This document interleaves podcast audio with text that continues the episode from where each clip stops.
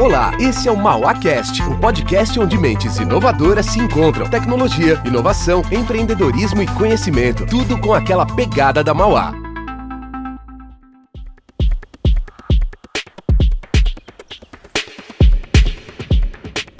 Olá, pessoal. Eu sou a professora Juliana Cordeiro. É um prazer estar aqui gravando esse MauaCast cujo tema é Jovens no Mercado, no que diz respeito à diversidade e inclusão.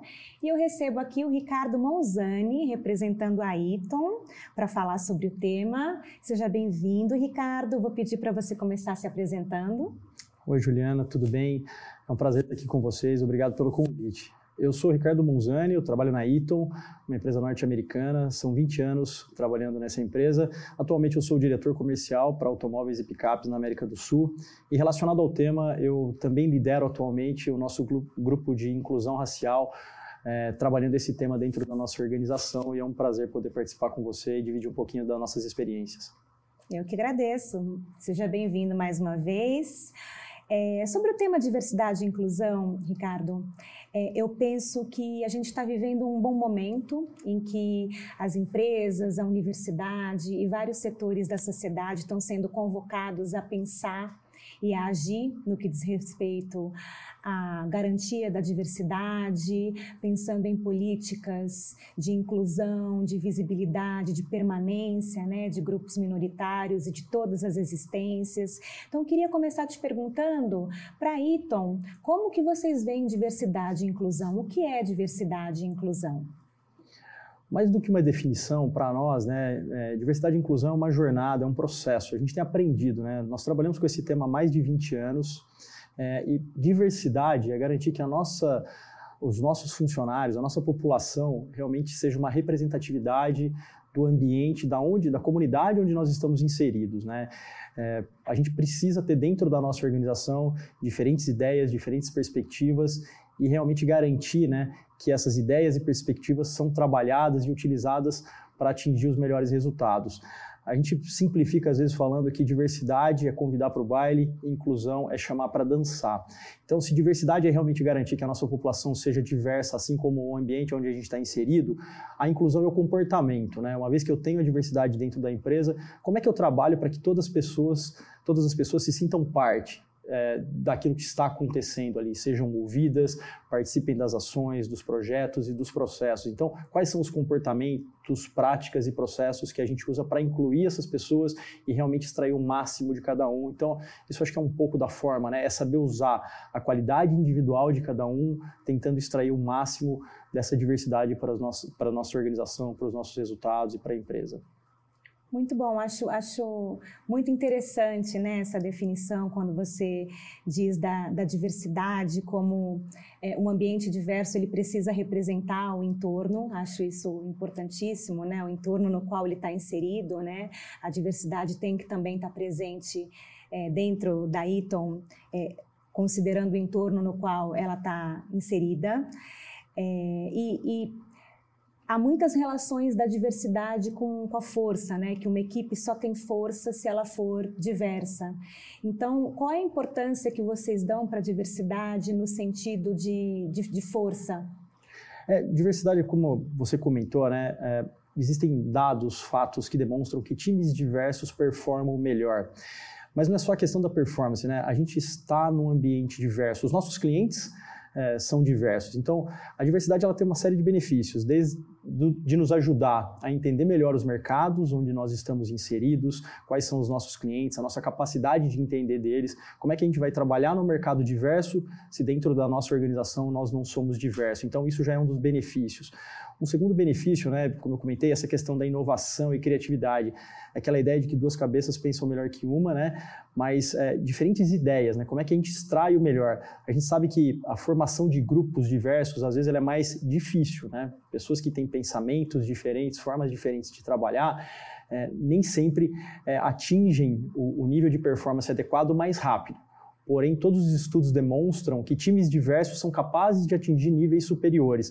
Times muito iguais, onde as pessoas pensam iguais, são iguais, têm o mesmo background, atingem é, o, o consenso mais rápido. Mas não necessariamente esse consenso mais rápido significa performance melhor. Então, é, acho que esse é outro benefício importante é, da diversidade. Né? A gente tem trabalhado para garantir que as diferentes ideias são sendo usadas e que, porque a gente sabe que disso a gente extrai as melhores soluções e as melhores propostas para aquilo que a gente está trabalhando. Né?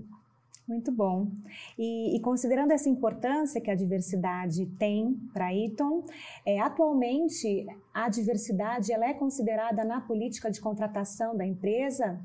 E se sim, quais são as, as soft skills que vocês esperam dos jovens para que atenda o, o, o, as, os objetivos da Eaton no que diz respeito à diversidade?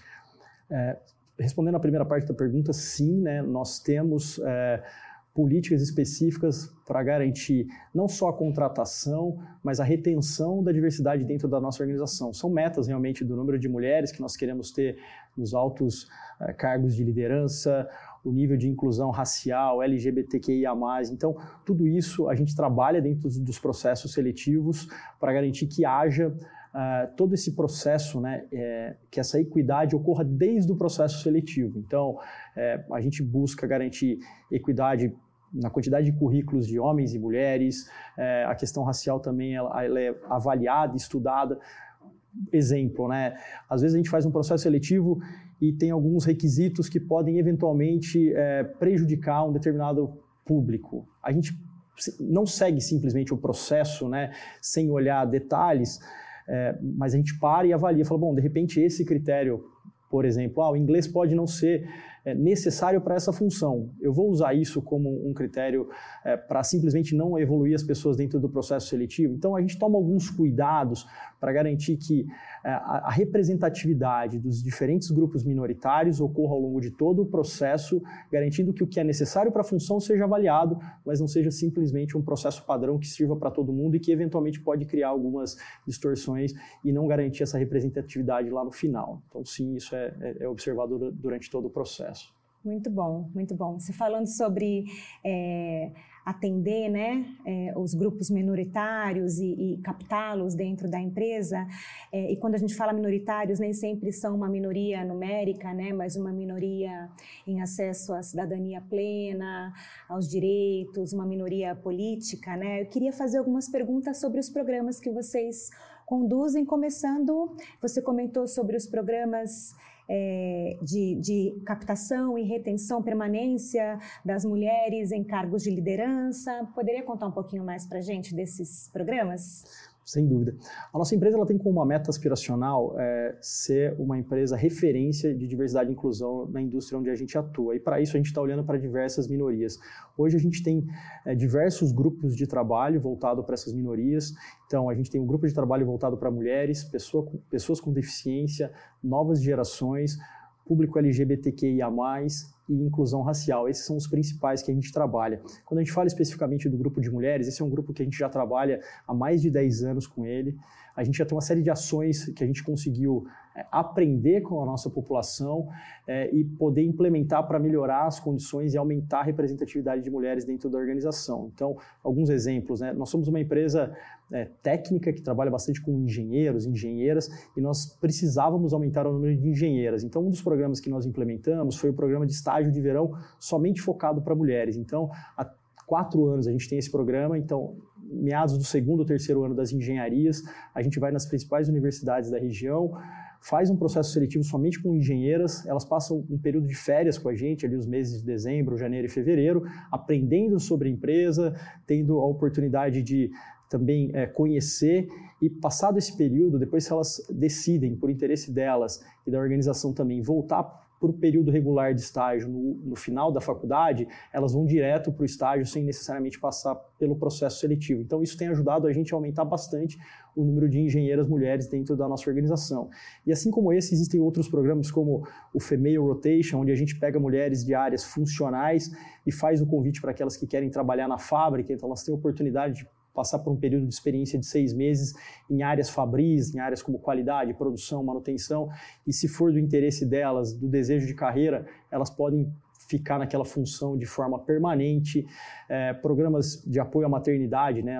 A maternidade é um período é, especial e importante para as mulheres. Então, como tratar esse período é, de uma forma natural, sem que ele seja visto como um problema para a carreira. Né? A gente percebeu que isso era importante para a nossa população, então a gente estabeleceu práticas desde o processo onde a mulher sai de licença maternidade, o retorno dela, para que isso ocorra da forma mais natural possível e ela sinta que aquilo não foi um, um problema para ela continuar evoluindo na carreira. E a gente tem colhido bons frutos e o número de mulheres na nossa organização tem aumentado bastante nos últimos anos com práticas como essas. É muito bom, né, pensar que tem essa preocupação com o acesso, a captação e também a permanência, né? É, eu acho que um outro aspecto para levantar que eu gostaria de ouvir é, a sua opinião é que é, as mulheres muitas vezes elas ingressam né, no, no mercado de trabalho, mas ainda há uma dificuldade em ver mulheres né, em posições de liderança. Então, como que vocês abordam essa questão? Esse tema é importante e eu queria trazer aqui o conceito de equidade. Né? A gente falou sempre muito de diversidade e inclusão, mas já de alguns anos a gente tem falado sobre equidade dentro da nossa empresa. A equidade é garantir as condições iguais de acordo com a necessidade de cada um. É assim que a gente está encarando esse tema e isso também para o público de mulheres é extremamente importante, né? É, eu brinco que a definição de equidade para mim de uma forma simples é, vai ter uma corrida, nós vamos dar tênis para todo mundo. Isso é igualdade, dar o número certo para cada um naquela corrida é equidade, né? Então, é, quando eu falei, por exemplo, da questão da maternidade, hoje um homem ele não vê, é, ele não acha que ele vai ter problema na carreira dele se ele vai ter um filho, né? Aquilo não causa nenhum tipo de problema para ele. A mulher ela se preocupa, ela acha que a maternidade pode ser um problema para a carreira dela. Então, como é que a gente cria condições para que ela não, nem pense que ter filho é um problema? Então, é garantir que, ela, que as práticas que a gente tenha não gerem uma, um problema ali dentro, para que ela não veja um problema naquilo, né? Não só ela, como os líderes que trabalham com ela. Então, como é que eu dou as mesmas condições de mentoria, de exposição, opções de carreira então, e aí, não, de novo, não só para mulheres, mas para a questão racial, para a questão de pessoas com deficiência, né? Então, a gente olha para todos esses temas, tentando dar as condições adequadas para cada um deles e condições iguais, para que todos é, é, tenham a, a, capacidade de competir e crescer na carreira sem que haja diferenciações, né? Que, que realmente cresça aquele que é mais competente e não o grupo A ou B. Né? Então, essas são alguns, algumas formas que a gente tem trabalhado dentro da organização, principalmente trabalhando o mindset da liderança, para que a liderança olhe com essa visão para todo mundo dentro da organização.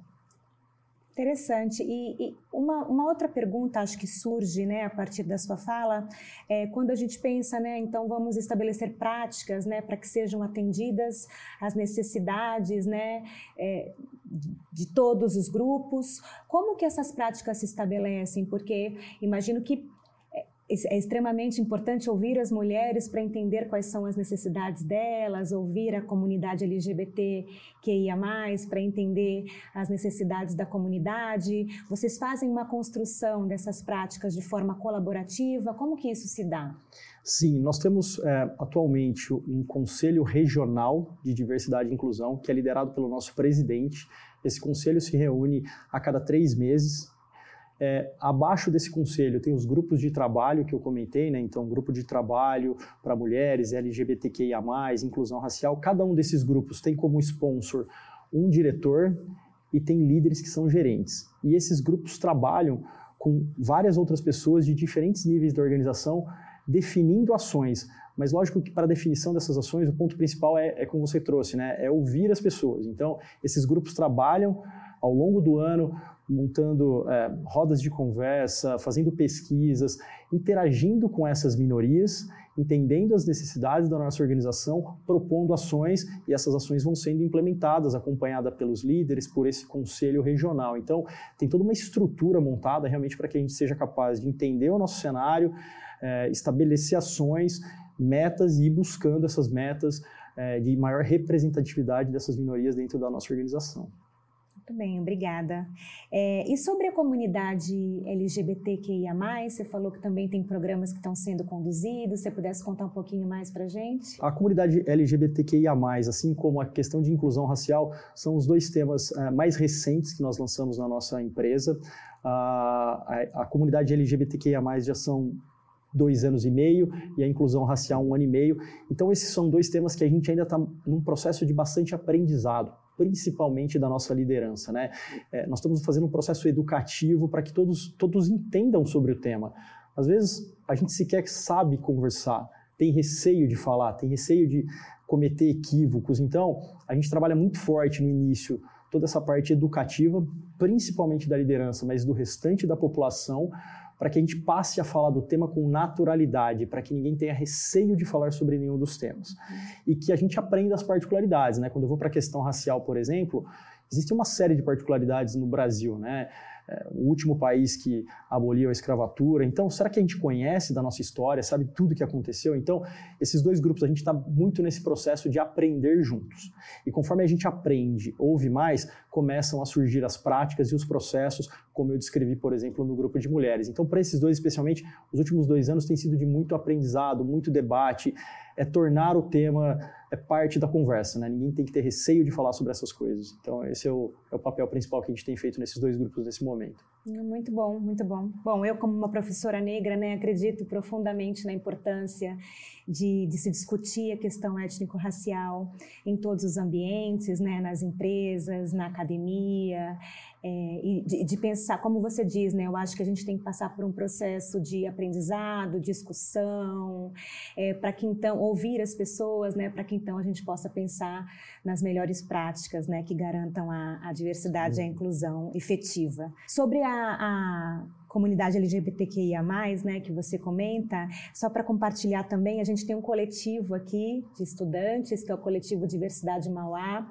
que é um grupo estudantil, que ele nasce como sendo um coletivo LGBT e atualmente ele tá, ele ganhou mais amplitude no tema, né, é, não não está tá apenas abordando a questão LGBT, mas também questões relativas a mulheres, a pessoas com, com deficiência.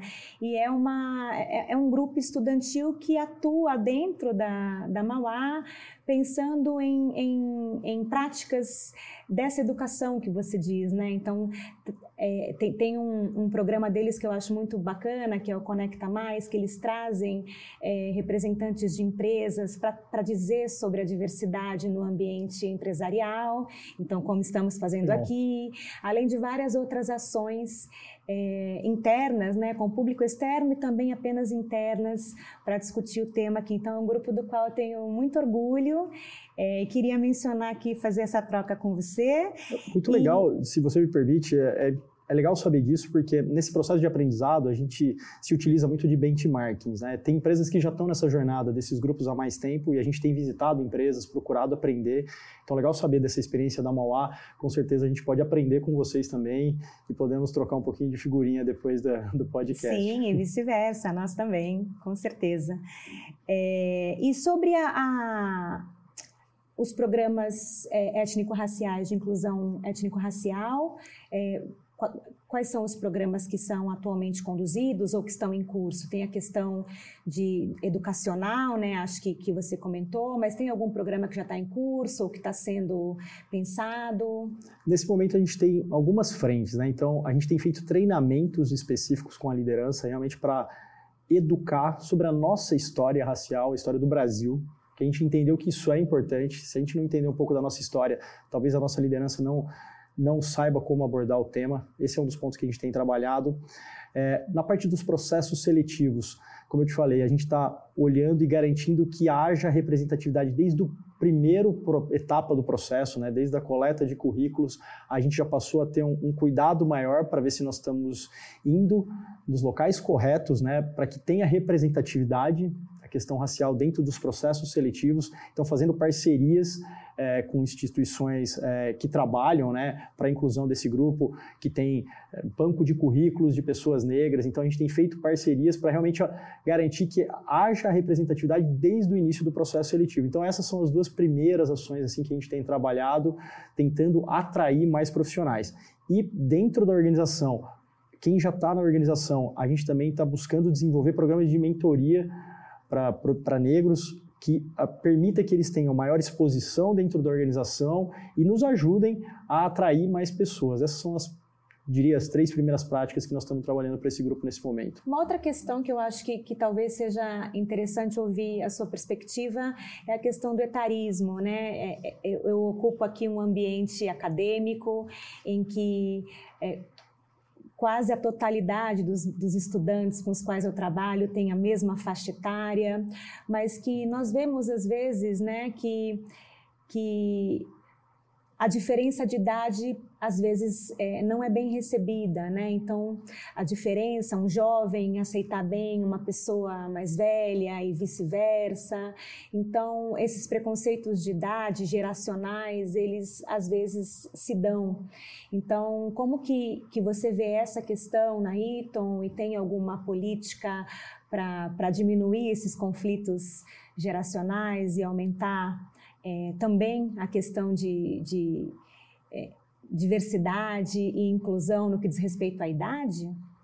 Como eu comentei, a gente tem um grupo de trabalho voltado para as novas gerações e a característica desse grupo, na verdade, é, se a gente olhar para a Eaton hoje, para a nossa empresa, ela é uma empresa que, por característica, tem pessoas que trabalham na empresa há bastante tempo, é, principalmente de outras gerações, né, baby boomers e assim por diante. Mas isso vem mudando ao longo do tempo, né? A gente tem recebido muito mais jovens, é, milênios, outras gerações, então está começando a haver essa transição. Então, quando nós montamos esse grupo de trabalho, uma das propostas é, é, é realmente criar essa conexão. Né? Então, como é que a gente coloca essa população que é até um determinado momento ela é a maioria dentro da nossa empresa, é, mais velha, para se conectar com o mais jovem, para entender o mais jovem e vice-versa, né, para que o mais jovem entenda. Né? Então, a gente procura, por exemplo, nos grupos de trabalho que a gente falou, é, existem líderes sêniores, é, gerentes, é, mas também existem líderes jovens, então eles lideram junto, né? Às vezes é um líder mais velho com uma pessoa mais nova de organização que estão liderando o mesmo grupo de trabalho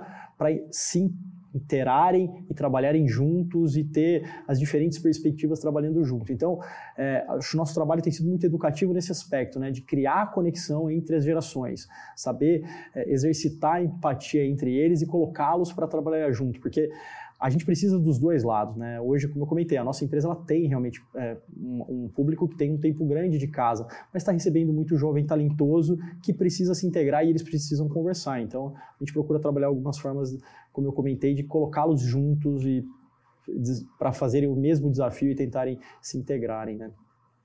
Muito bom, muito bom, Ricardo. Agradeço a participação, obrigada pelo compartilhamento. Juliana, eu que agradeço prazer poder dividir com vocês um pouco da nossa experiência. Fico muito grato. Agradeço também a, aos ouvintes e espectadores. Caso você tenha alguma sugestão para tema do Malacast, não deixa de contribuir. É, coloca lá nas redes sociais, continua acompanhando o conteúdo lá no Info Mauá. Muito obrigada e até a próxima. E aí, gostou desse MauáCast? O próximo também será bem bacana. E você pode mandar suas sugestões de temas, viu? Até o próximo!